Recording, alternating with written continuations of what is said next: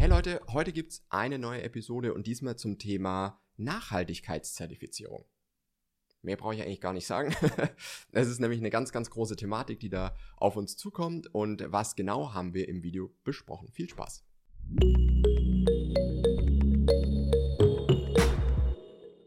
Hallo und herzlich willkommen zu unserer Hausbaushow mit Fluffenbauernfrau. Hallo. Ich bin Sophia und heute sprechen wir über ein Thema, was in der Zukunft immer wichtiger wird. Und zwar geht es heute mal um Nachhaltigkeitszertifikate und um die ganze Thematik Nachhaltigkeit beim Bauen und wie sich das verhält mit Sanierung, Neubauten und mit welcher Bauweise man auch baut. Ja, wird, glaube ich, super wichtig. Weil Mhm. jetzt gibt's ja nur noch, ihr habt es ja mitbekommen, ähm, quasi KfW-Förderung gibt's nur noch für dieses Nachhaltigkeitszertifikat, also wenn man ein Haus mit diesem Nachhaltigkeitszertifikat baut, ähm, das jetzt dann in Zukunft auch QNG heißt, also Qualitätssiegel nachhaltiges Gebäude. Und wir machen heute mal so einen kleinen Grobüberblick, um was es sich da handelt, ähm, was so die Bestandteile davon sind oder die Kriterien und am Ende, was es auch vielleicht für den Hausbau in Zukunft bedeutet, weil es natürlich schon eine große Sache, die da auf uns zukommt und eine größere Änderung, ähm, als es in den letzten wahrscheinlich zehn Jahren gegeben hat. Ja, Auf jeden Fall. genau. Also ganz grundlegend kann man erstmal sagen, was ist das Ziel von diesem QNG? Offenbar geht es ja darum, wirklich effizientere Gebäude zu schaffen und effizient jetzt nicht nur im Hinblick auf Energieverbrauch, als Energieverbrauch im, in, im Betrieb des Gebäudes. Ne? Also bisher hat man ja nur, und darauf waren alle KfW-Werte und Energiewerte und sonst was ausgelegt, man hat ja nur gemessen, wie viel Energie verbraucht das Gebäude, wenn ich drin wohne. Und jetzt ist es ja eigentlich nur konsequent zu sagen, dieses Effizienzthema auf das Gesamtthema zu erweitern. Also zu sagen, okay, äh, was sind denn da für Materialien verbaut? Sind die effizient hergestellt? Sind die effizient in der Wiederverwertung, in der, im Recycling? Ähm, was habe ich natürlich auch weiterhin für einen Energieverbrauch? Aber auch so Themen wie, welche Fläche versiegel ich denn damit und sowas? Also das sind alles so Themen, die in diese neue Energieeffizienz hineinspielen, ne, die nicht mehr nur mit Energieeffizienz als Verbrauch zu tun hat, sondern insgesamt das Gebäude betrachtet. Und das finde Also- ich eigentlich ganz spannend erstmal. Es wird jetzt sehr viel komplexer und ja, individueller und auch Ja. spezieller betrachtet. Es Ja. ist nicht mehr nur so allgemein, sondern es ist einfach, jetzt kommt es genau. richtig drauf an. Jetzt kommt es drauf an. Ja, was ja eigentlich wirklich ganz gut ist. Also muss man auch sagen, weil es ist halt einfach, also wobei man halt auch immer sehen muss, da komme ich dann gleich nochmal drauf, was es nachher bedeutet. Ne? Wir schauen uns jetzt erstmal, jetzt habe ich viel Spannung kreiert, wir, wir schauen uns jetzt erstmal an, welche Vorgaben gibt es denn? Und dann gucken wir uns gleich nochmal an, was bedeutet das nachher alles. Ne?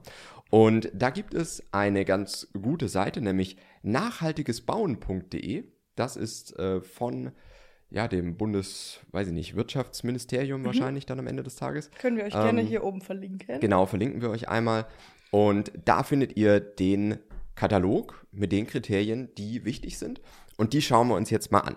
Einmal ist es so, dass nach wie vor die, der Energieverbrauch während des Betriebs des Hauses eine Rolle spielt. Also auch hier gibt es weiterhin dieses Thema EH40 zum Beispiel, ist dann sowieso das, was vorgegeben ist. Aber wie gesagt, es ist jetzt nur noch, es ist nicht mehr das Hauptding, sondern ein Teil davon.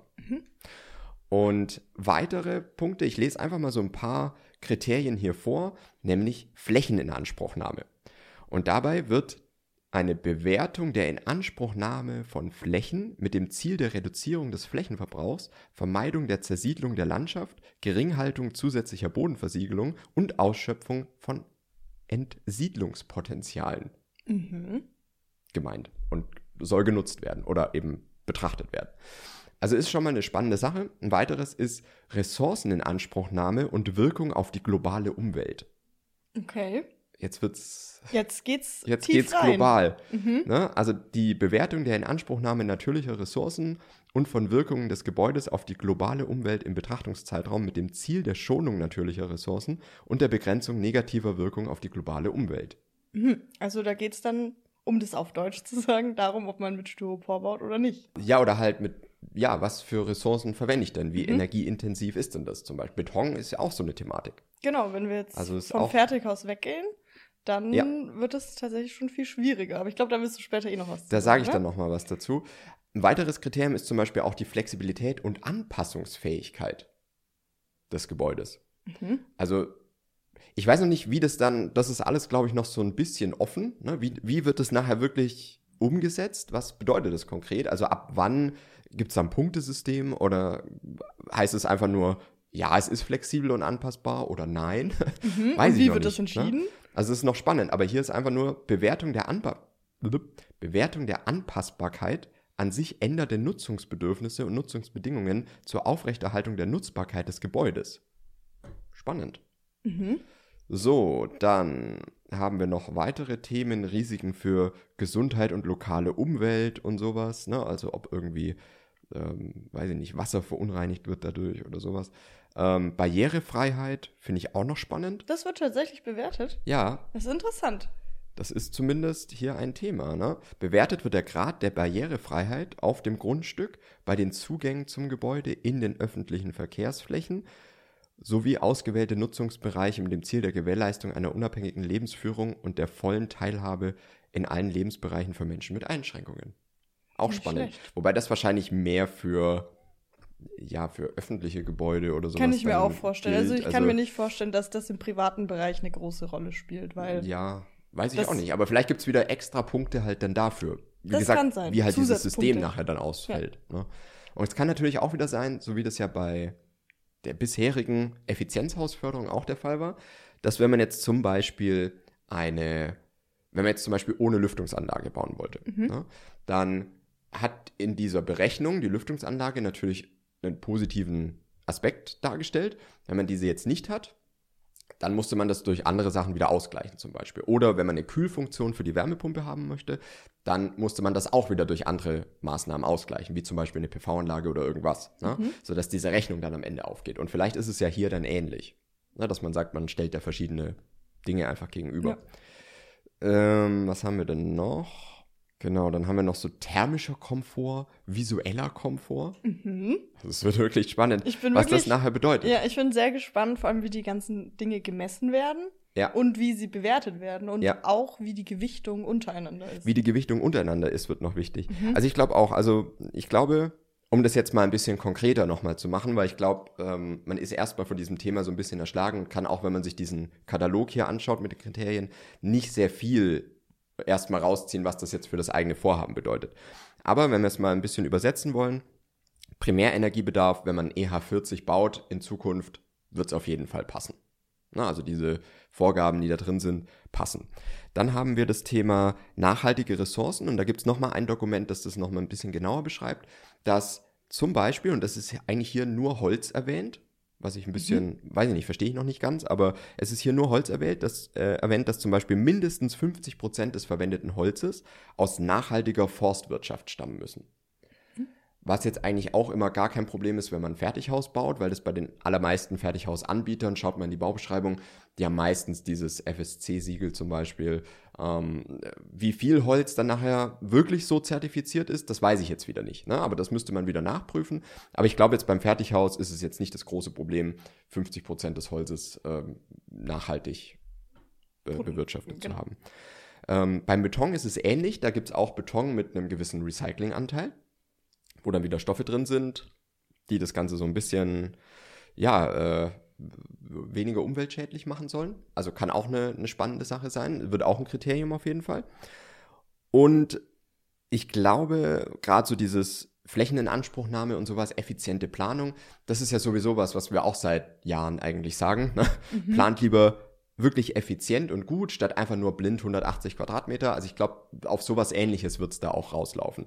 Wie man das am Ende aber nachher bewertet, ist halt auch wieder die Frage. Ne? Ob man das an der Personenzahl dann wieder koppelt, die im Haus wohnt. Oder weil wenn du sagst, okay, ich habe halt einfach vier Kinder, ja, dann, Dann brauche ich halt halt auch auch einen nicht gewissen, anders, ja. gewissen Platz. Ne? Ja. Ähm, das andere ist natürlich, und das ist jetzt eine der spannenden Sachen, die auch eine Vorgabe sind, nämlich dass alle Bauteile des Hauses dieses QNG-Zertifikat haben müssen. Okay. Was jetzt schon wieder spannend ist, weil du natürlich vielleicht in deiner Auswahl so ein bisschen eingeschränkt bist, wenn du jetzt sagst, ich vergebe Gewerke einzeln, ne? dann kann ich ja theoretisch, wenn ich dieses QNG-Zertifikat haben möchte, kann ich nur Firmen wählen, die zertifiziert sind oder Ja. die nach Zertifikat bauen. Das heißt, es wird ein bisschen schwieriger, die Auswahl zu treffen, weil aktuell haben wir ja sowieso schon das Thema, du musst eigentlich den Fliesenleger nehmen, der, Der überhaupt der jetzt Zeit, Zeit, hat. ja. ne? ähm, und muss dann natürlich schauen. Und auch die, die Baufirmen an sich, egal ob jetzt Steinhaus oder Fertighaus, müssen natürlich gucken, ähm, welche, also muss ich zum Beispiel Lieferanten wechseln, weil die einfach diese QNG-Zertifizierung nicht machen oder nicht hinbekommen oder was auch immer. Also das wird jetzt noch spannend zu sehen, wie geht die Branche insgesamt damit um, weil ich glaube auch, dass sich die ganze Branche da schon umstellen muss, das aber vielleicht auch langfristig tut.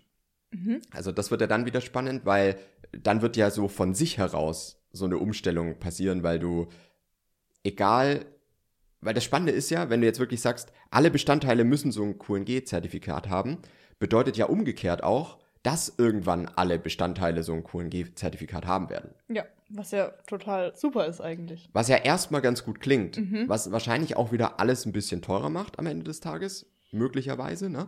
Ähm, weil es halt einfach vielleicht anders produziert werden muss. Aber ich kann halt mir nicht vorstellen, dass, weil wenn die Firma ja einmal QNG zertifiziert ist, dann gibt es wahrscheinlich kein, also vielleicht leb, erleben wir auch dann zwei Linien immer. Ne? Einmal Mhm. die QNG-zertifizierte Linie und einmal ohne. Kann auch sein. Kann auch passieren. Aber ja. es ist halt wirklich spannend, wie wird sich das in der gesamten Branche entwickeln. Mhm. Also das müssen wir jetzt wirklich über die nächsten Monate und Jahre einfach mal betrachten, was da so passiert. Ähm, und natürlich auch, wie hoch jetzt die weitere Förderung dann ab nächstem Jahr zum Beispiel ausfällt. Weil das wird ja auch ein ganz entscheidender Faktor sein. Nehme ich das überhaupt mit? Mhm. Oder sage ich, okay, ich baue halt nach den Mindestanforderungen, die dann ab nächstem Jahr E EH 55 mal mindestens sind vom Energiestandard her.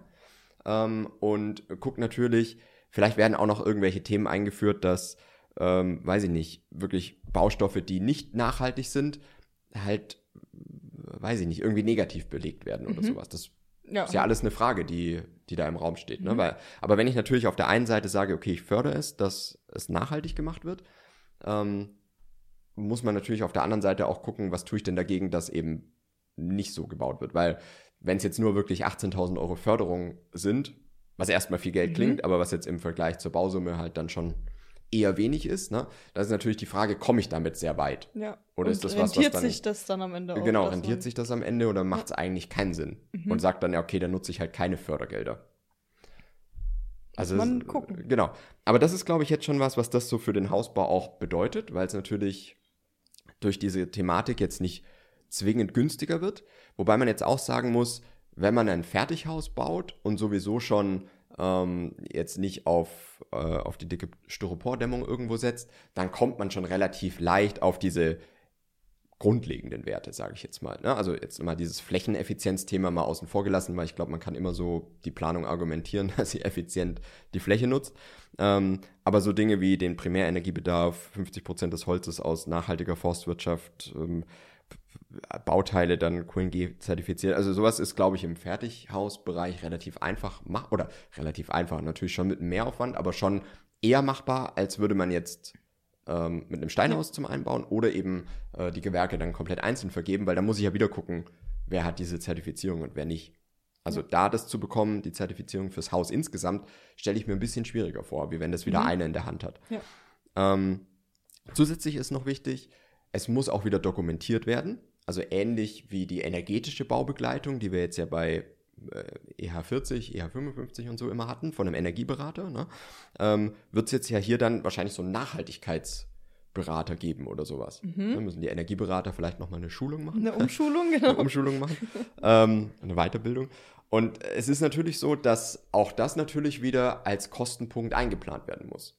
Aber hat man bisher ja eigentlich auch immer gehabt, wenn man jetzt sagt, okay, man hat halt EH40 bauen wollen, ja, dann muss das ja auch begleitet werden. Mhm. Dann brauchte man auch einen Energieberater, was ja auch wieder dann von der KfW zu einem Teil gefördert wurde.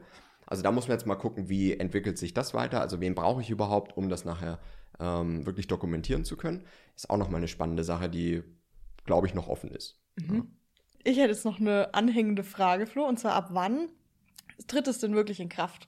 Weil Ja. du sagst ja jetzt oft, ähm, was muss man beobachten und ich Ja. weiß, dass es aktuell diesen Pool gibt mit einer gewissen Anzahl an KfW-Fördermitteln, die ja auch irgendwann bald ausläuft. Ja, die jetzt schon aufgebraucht sind. Sind schon einen. aufgebaut, Ja, ja. tatsächlich? Okay. Und jetzt, also ist eine, ist eine gute Frage. Nämlich, es ist schon in Kraft.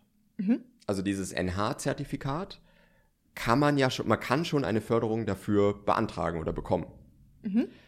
Aber es gibt, Stand jetzt, nach meinem Wissen zumindest, jetzt noch keinen Fertighausanbieter. Wir sind ja in der Fertighausbranche hauptsächlich, deswegen kann ich nur dafür sprechen.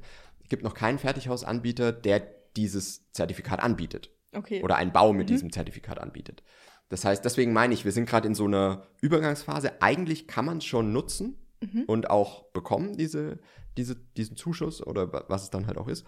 Ähm, aber es gibt noch niemanden, der das umsetzt. Mhm. Weil wie gesagt, und ich glaube, es hängt halt vor allem daran, alle Bauteile müssen diese Zertifik äh, äh, Zertifizierung auch haben. Mhm. Und es geht dann halt schon los bei ähm, so Themen wie, Steckdosenverkleidung.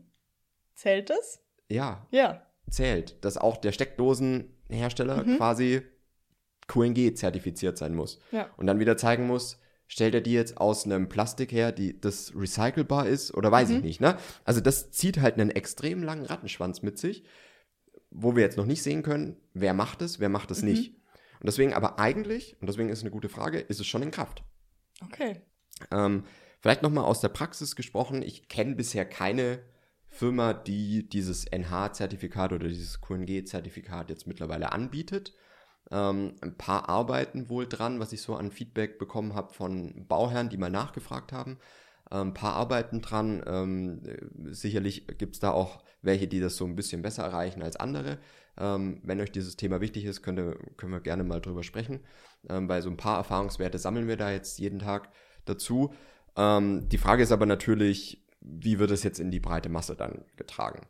Ja, oder ist es halt was, wo man sagt, okay, man bekommt wirklich eine Förderung und es ist aber auch so viel Mehraufwand, Mhm. dass es sich vielleicht nicht lohnt. Oder die Förderung wird nochmal so angepasst, dass es sich am Ende schon lohnt. Das muss Wäre man halt am. Ende wirklich mal gucken, wie, Mhm. das, wie das passiert. Ähm, ich glaube aber, weil in Zukunft, und das haben wir jetzt beim KfW 55 Standard ja schon gesehen, der ist ab nächstes Jahr der Mindeststandard. Das heißt, alles, was ja mal gefördert war sozusagen, wird ja irgendwann das, was halt mindestens gebaut werden soll. Ne? Mhm. Das gilt ja für Sanierung genauso. Das heißt, dieses QNT, äh, QNG-Thema wird uns, glaube ich, jetzt schon noch ein bisschen erhalten bleiben oder über die nächsten Jahre sich erstmal so richtig entwickeln, weil es irgendwann wahrscheinlich der Standard wird, dass man so bauen muss. Und dann ist es natürlich keine Frage mehr von, okay, ich kriege halt eine Förderung und mache es deswegen, ne? sondern es ist halt irgendwann eine Frage von, ich muss so bauen. Und ich muss nachweisen, dass die Baustoffe, die ich verwende, irgendwo gut recycelbar sind und ne, also diese Ressourcenbetrachtung über die Gesamtlebensdauer und die Herstellung des Gebäudes, was ja erstmal sehr sinnvoll ist, ne, wenn, Mhm. wir, wenn wir sagen, wir müssen hier ähm, Themen erreichen. Aber es ist natürlich schon die Frage, ja, wo geht das Ganze hin oder wie, wie geht man dann damit um? Ne? Und Mhm. wie teuer wird das Ganze, wie gefördert wird es? Also ich glaube, aktuell ist noch sehr, sehr viel dafür offen. Ich wollte euch jetzt einfach mal so einen kleinen Überblick geben. Wie gesagt, ihr könnt auch selber mal nachschauen auf nachhaltigesbauen.de.